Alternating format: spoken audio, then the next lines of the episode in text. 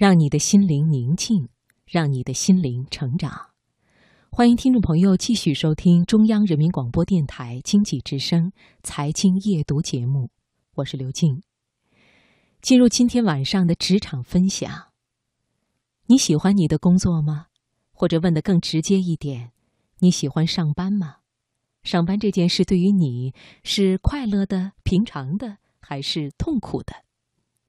接下来的这篇文章送给你：上班这件事，作者伊北。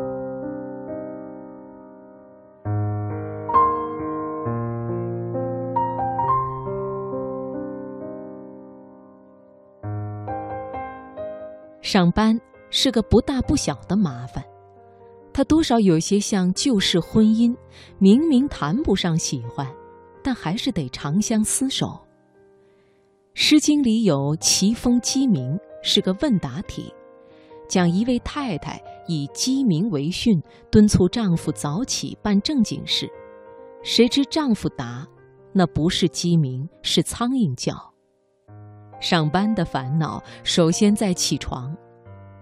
鸡鸣里的丈夫赖床赖得不无道理，官场上的人从春秋起就形成了鸡鸣即上班的传统。某时，也就是早晨五点到七点，他们就必须开始为国家工作。人抵达办公室视为点卯。今人的上班时间多少错后些。寻常白领朝九晚五是定规，只是九点上班对于住得远的人来说，意味着六七点就要起床。如此一来，起床之早与古人无异。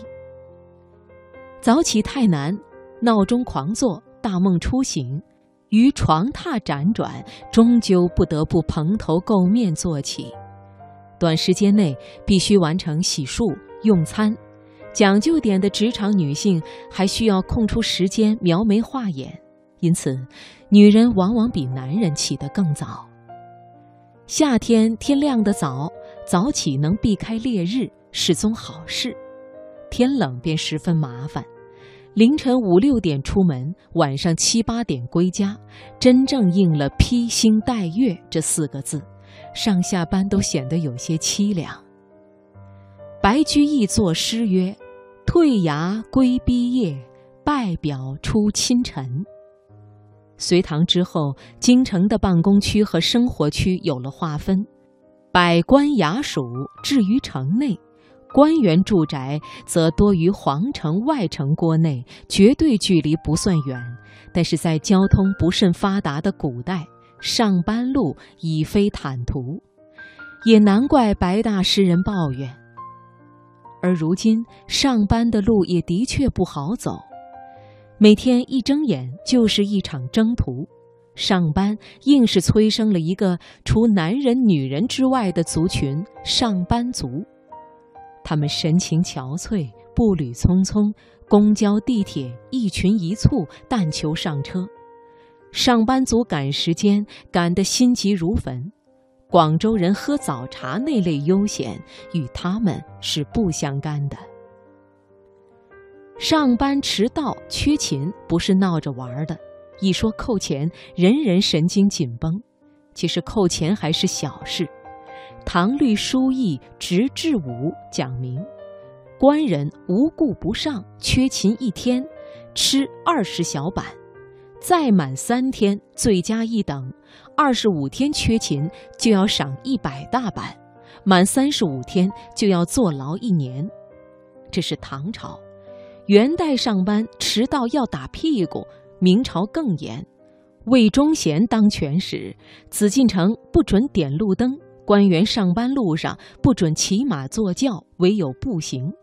冬天天亮的晚，摸黑上班，彼此撞着。也是常事。不点灯的规矩后来为清朝继承，理由是消除火患。这班上的真可谓惊心动魄。现代白领迟到缺勤虽没那么严，可是打卡制度也是花样翻新，刷芯片卡、指纹打卡、面部识别打卡，甚至 APP 打卡，必须到公司用公司的无线网络才能打上。上班偶尔是吃不上早饭的，可是，一旦忙起来，午饭谁又能保证呢？古代官员一上班就开会。无论在京在外，一整套程序不可少。上朝升堂都极具仪式感。就比如升堂，要用梆子敲三声点击，各道门传过去叫传三梆，官员这才走出宅门开始办公。到了晚上又敲三下，还是点击，叫传晚梆，敲完才算下班。这多少有些像做戏。还有些诗意的成分。现代都市白领上班可没那么多虚头，白领上班大多是直接切入本质，进了办公室，大脑就必须保持高速运转。成功人士是热爱上班的，因为上班带给他们价值和幸福感。他们当中有许多是工作狂，自己做也迫使别人做。下班了还不走，拉长时间一直做，变成了加班。偏偏成功人士多喜欢标榜，我总能把工作和生活分得很开。可事实上，他们的工作早就全面攻陷了他们的生活，他们的全部快乐就在于工作。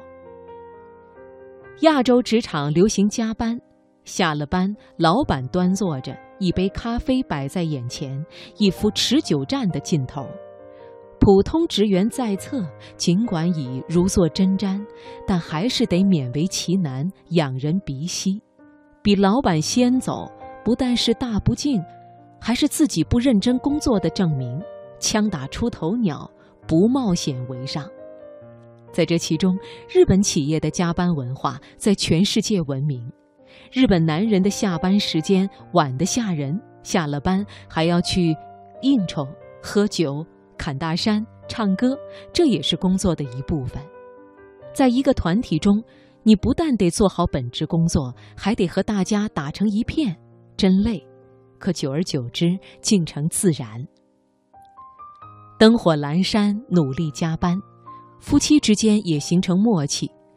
日本太太在家上班。据说他们不期待丈夫早回家，丈夫夜里十二点前回来，他们反倒诧异、慌张，生怕丈夫工作的不够努力。这是夫妻之间的配合，男主外女主内，上了人生的班，为家庭负责。就加班来说，日本人还是上有政策下有对策的，在某些日资公司。上班时睡着，往往被认为是一种光荣，毕竟是因为工作太辛苦，所以这样。可是如此一来，便有空子可钻。有些职员索性在上班时装睡，一来可以休息代工，二来证明自己万分努力，一石二鸟，何乐而不为？当然，上班也有上班的好处。如果没有能力开创事业，上班也不失为认真生活的好办法。上班可以扩大社交圈，人类是群居动物，上班为我们提供了最佳的群居理由。上惯了班的人，突然没班上，会感到恐惧。年轻时失业，失去的是每个月固定会来的收入，生存压力让你焦虑。退休后回家，失去的是每天都得去的地方，打破了习惯，不再被需要，让人烦闷。上班和婚姻一样，都不是人天性里必须的东西，可是有了它，又让人多少觉得安全。上班之于我们，就好比在悬崖间走钢索的人手上的那根平衡杆，我们借着它。摇摇晃晃，带着喜乐悲欢，从这头走去那头。